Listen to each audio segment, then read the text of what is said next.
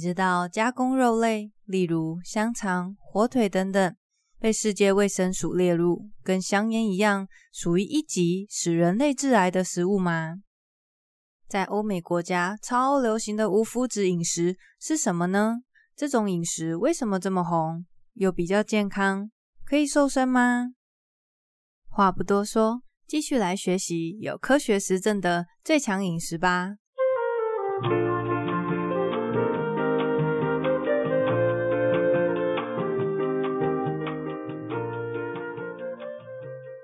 在前面提到的健康食物当中，有新鲜的蔬菜水果。这边指的新鲜蔬菜不一定要生吃，煮过也可以。而水果就算是冷冻后再解冻，营养价值也差不多的。但是如果经过加工制成果汁或者是果泥，那就完全是另外一回事了。根据研究显示，摄取蔬果会降低总死亡率。一天如果摄取五份，也就是差不多四百公克的量，在这个范围以内，吃得越多，死亡率降得越低。但是超过五份，影响就不显著了。可以说是一天如果吃到五个单位的蔬果，对健康的帮助应该就很足够了。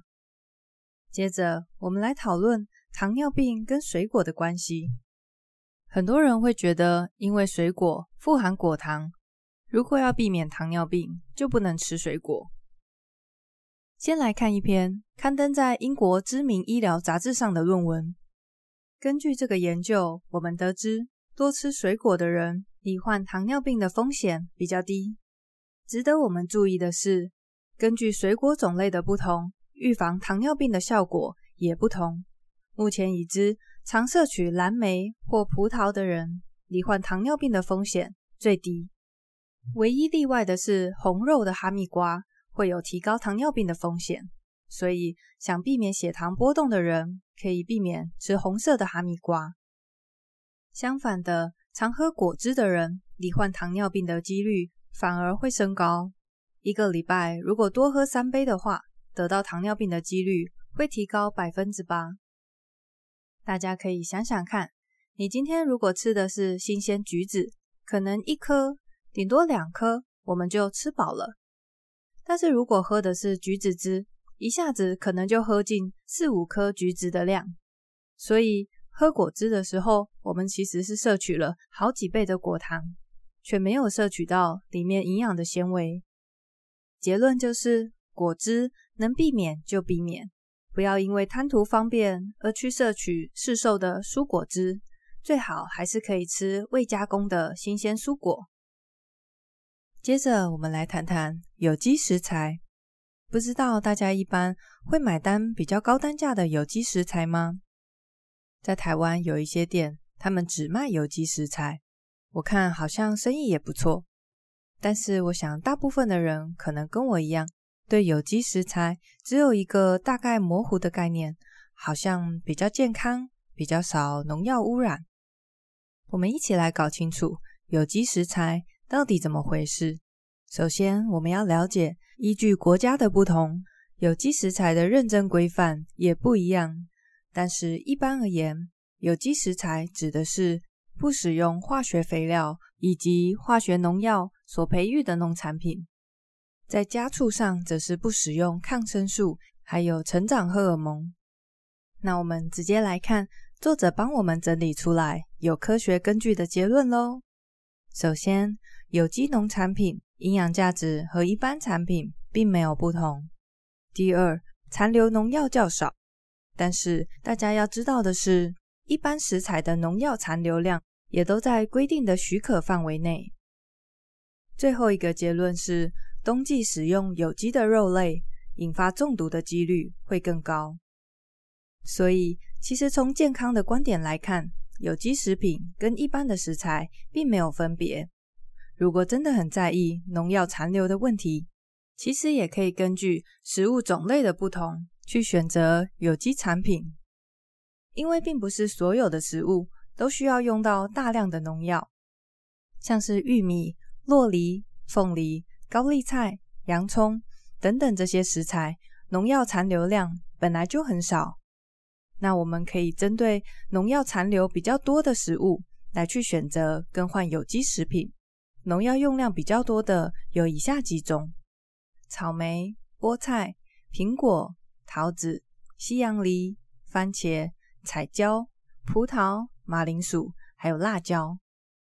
说完了有机食材，接下来我们来讨论一个重要的议题，就是碳水化合物。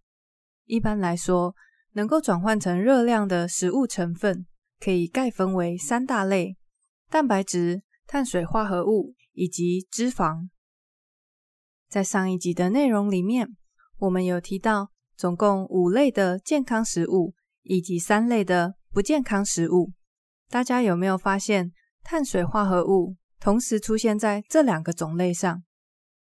这是因为碳水化合物又分为健康的。以及不健康的，我们先来看什么是不健康的碳水化合物。它又被作者称为白色碳水化合物，这是因为它其实是精制过后的碳水化合物。最常见的就是白米、白色的面条，或者是一般面粉做成的白面包。这种精制过后的碳水化合物，它们变得更柔软，更容易食用。但是在加工的过程当中，也除去了大部分的营养。这边有一个对照图，左边是一个完整的糙米，最外层是米糠，它还含有胚芽以及中间的胚乳；而右边的图则是我们常见的白米，经过加工，它只剩下最里面的胚乳。面粉也是如此，在加工的过程当中，除去了大部分的纤维以及许多营养。只剩下中间一小点胚乳，所以才会呈现精致的白色。已经有许多研究指出，经常食用这种精致的碳水化合物，有可能会让血糖升高，造成脑中风以及心肌梗塞等等动脉硬化疾病发生的风险。请大家记得，精致过后的白色碳水化合物，其实对身体来说跟砂糖没有两样。相反的，如果常常食用未精制过的褐色碳水化合物，例如糙米、全麦面粉，就可以有效地减少刚刚提到的那些疾病的风险。同样的，我们可以从许多研究报告指出，常吃糙米的人，罹患糖尿病的风险比较低。根据其研究结果的推算，一天只要将一百五十克的白米换成糙米，就可以减少百分之三十六得到糖尿病的风险。当然，不只有糙米，全麦面粉、荞麦粉也是属于未精制的褐色碳水化合物。作者在这边用粗体字建议大家，白米饭能够尽量少吃就少吃，因为白米饭跟糖尿病的风险有正向相关。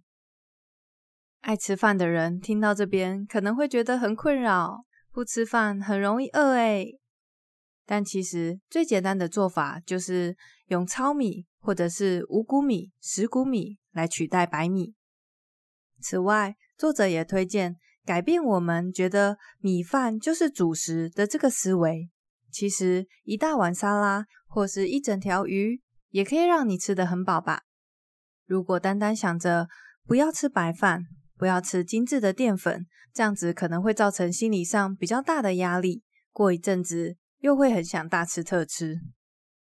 所以只要把少掉的精致淀粉换成褐色的碳水化合物，或是蔬菜、水果、蛋白质等等就可以了。还有一个要注意的地方，虽然这边用白色跟褐色来区分两种碳水化合物的不同。但是我们在做选择的时候，不能单单只看颜色，因为有一些，比如说全麦面包，它虽然呈现褐色，但是里面全麦面粉的比例却很低。所以，如果想要减少摄取精致的淀粉，除了颜色以外，还必须要注意成分才行。说完了有点沉重的碳水化合物，来谈谈大家送礼爱用的巧克力。不知道大家对巧克力的印象怎么样呢？有些人可能会听说巧克力其实是对身体有益的，那么它到底健康在哪呢？这个说法又有根据吗？其实有很多研究怀疑，巧克力可以预防阿兹海默症、心肌梗塞以及脑中风的几率。但是，以上这些结论都没有够强的证据力。目前唯一有科学支持的理论是，巧克力可以帮助降低血压。所以，相较于其他富含精致淀粉、糖类、奶油等等的甜食，巧克力其实是相对健康的选择。要注意的是，对身体健康有益的是可可本身。如果你今天吃的巧克力含了大量的糖、奶粉，或者是其他物质，那么可能会失去它原本的功效。所以在选择巧克力的时候，可以多注意里面的添加物，尤其是糖分，还有可以有更多的可可含量。接下来，我们来讨论一种存在于大麦、小麦、黑麦里面的蛋白质，叫做麸质。不知道大家有听过这个名词吗？麸是左边一个麦子的麦。右边是夫妻的夫，麸质，它又被称作面筋或者是小麦蛋白。因为只要有小麦，里面就会有麸质，所以我们日常生活中各式各样的食物都含有这种小麦蛋白，像是面包、蛋糕、饼干、披萨、意大利面等等，几乎可以说是它们无处不在。我记得我小时候完全没有听过这个成分，应该是出社会以后才听说国外流行一种无麸质饮食，尤其是这几年特别受欢迎。其中一个原因是，在美国有一位医生写了一本书，里面就提到小麦里面的麸质会让身体发炎。随着这本书的热卖，无麸质饮食开始变得受欢迎。之后又陆续有许多的明星出来宣称，他们采用了无麸质饮食，因为这样吃比较健康。所以在美国甚至形成了一股热潮，标注有无麸质的食品销售量一下子翻了好几倍。但是无麸质饮食真的有比较健康吗？好，直接告诉大家结论：除了对麸质过敏的人以外。一般大众其实并不需要采取无麸质饮食，它并不会让人变得更健康，瘦身的效果也缺乏根据。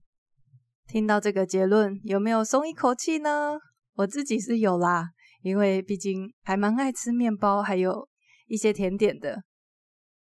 在欧美国家，大约有百分之零点五到百分之一的人会患有乳糜泻。乳糜泻指的是对麸质过敏的人，他们因为没办法消化这种小麦蛋白，所以如果吃到了，会有拉肚子的状况。相较于西方国家，东方人的体质几乎不会有这种乳糜泻的情况。所以根据结论，我们一般人其实并不需要采取无麸质饮食。如果贸然采取了，还有可能会因为少吃了小麦，也会少掉很多的膳食纤维。其实我自己认为，那些宣称采用了无麸质饮食之后变瘦变健康的人，他们很有可能说的是实话。为什么呢？大家可以想想看，如果你今天采取无麸质饮食，原本可能很爱吃的蛋糕、白面包、饼干这一类含有精致的白色碳水化合物的食物，这时候都变得不能吃了。所以会变瘦、变健康是可以想见的，只是并不是因为无麸质饮食，而是少去了这些精致的碳水化合物，还有其他含糖量较高的甜点。说完了麸质，来谈谈红肉吧。大家喜欢吃牛肉吗？我老公超爱吃的。我自己本身是大概在两年前，我就完全不吃牛肉了。不过当时主要戒牛肉的原因是因为环保的缘故。先来厘清一下红肉的定义。其实红肉跟白肉并不是用颜色来分的哦。像猪肉看起来比较白，但是它是红肉；鲑鱼肉也是红色的，但是它是白肉。所以其实红肉指的是哺乳类动物，四只脚的，像是牛、羊、猪。而常见的加工肉品，则是有火腿、培根、香肠等等。搞清楚定义以后，我们一样直接来看结论吧。世界卫生组织旗下有一个国际癌症研究机构，他们根据来自世界各地的研究，在二零一五年十月的时候，把加工肉类归类为第一级，也就是令人类致癌；而红肉则归类在二 A 级，可能令人类致癌。第一级是致癌证据最强的一组，香烟、石棉也在这一级里面。根据里面的研究报告，每天只要多摄取五十克的加工肉，差不多就是一条香肠或者是两片培根，罹患大肠癌的风险就会增加百分之十八。归类在二 A 级的红肉，则是每天增加一百克，会提高百分之十七罹患大肠癌的风险。在这边，作者有讨论了日本人罹患大肠癌的状况。我稍微看了一下台湾的国民健康署，里面谈到大肠癌也是连续好几年高居全国癌症发生数的第一位，每年大约会有一万人诊断出罹患大肠癌，并且会有超过五千人因此而死亡。所以，其实对日本人还有我们都一样。大肠癌真的是主要癌症之一，不得不重视。然而，除了大肠癌之外，根据世界各地的各个研究都有指出，加工肉的摄取量多，包含了有总死亡率、脑中风，还有癌症造成的死亡率都会上升。所以，作者帮我们总结说，以目前的阶段来说，比较起来，加工肉还是对身体的健康影响比较大的。至于其他红肉，如果可以用鸡肉或是鱼肉来取代，那就更好了。接下来我们要讨论的主题是每一餐都会吃到的盐巴。作者说，日本人的饮食有两个让人比较担心的地方。第一个是摄取了太多的碳水化合物，如果是褐色碳水化合物就没有关系，但是大部分的日本人还是习惯吃白饭。第二是他们摄取了过量的盐。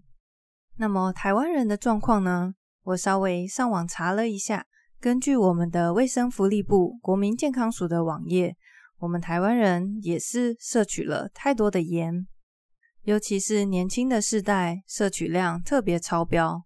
我想这是因为方便的缘故，年轻人比较多吃外食。光是一小碗泡面的钠含量，可能就已经超过每日建议的一半。一般来说，我们的肾脏会负责处理多余的盐分，但是体内的盐分一旦超过肾脏所能负荷的量时，血液当中的渗透压就会提高。为了稀释这个浓度，大脑就会发出口渴的讯息。经过这一连串的生理反应以后，就会有更多的血液。在体内流动，这时候血管所承受的压力变大了，也就意味着血压会变高。至于会伴随着高血压而来的疾病，我想就不用在这里赘述了。所以，请务必减少盐分的摄取。此外，我们也可以多多摄取富含钾的食物，因为钾的作用跟盐分刚好相反，钾有助于把盐分排出体外。所以也有降血压的效果，大家可以去搜寻一下富含钾的食物有哪些。不过肾脏有问题的人要先咨询过医生哦。这边提醒大家有一个蛮好笑的状况，就是因为日本人很爱喝味噌汤，有些人知道说不要喝那么咸，就会多加点水把它调淡，然后就很放心的喝。结果原本可能只喝一碗。调淡以后变成喝两碗，这样子喝下去的盐量还是一样啊。所以并不是调淡了，喝起来没那么咸就可以安心喝哦，还是要注意整体的摄取量。最后我们要来谈谈鸡蛋，大家喜欢吃蛋吗？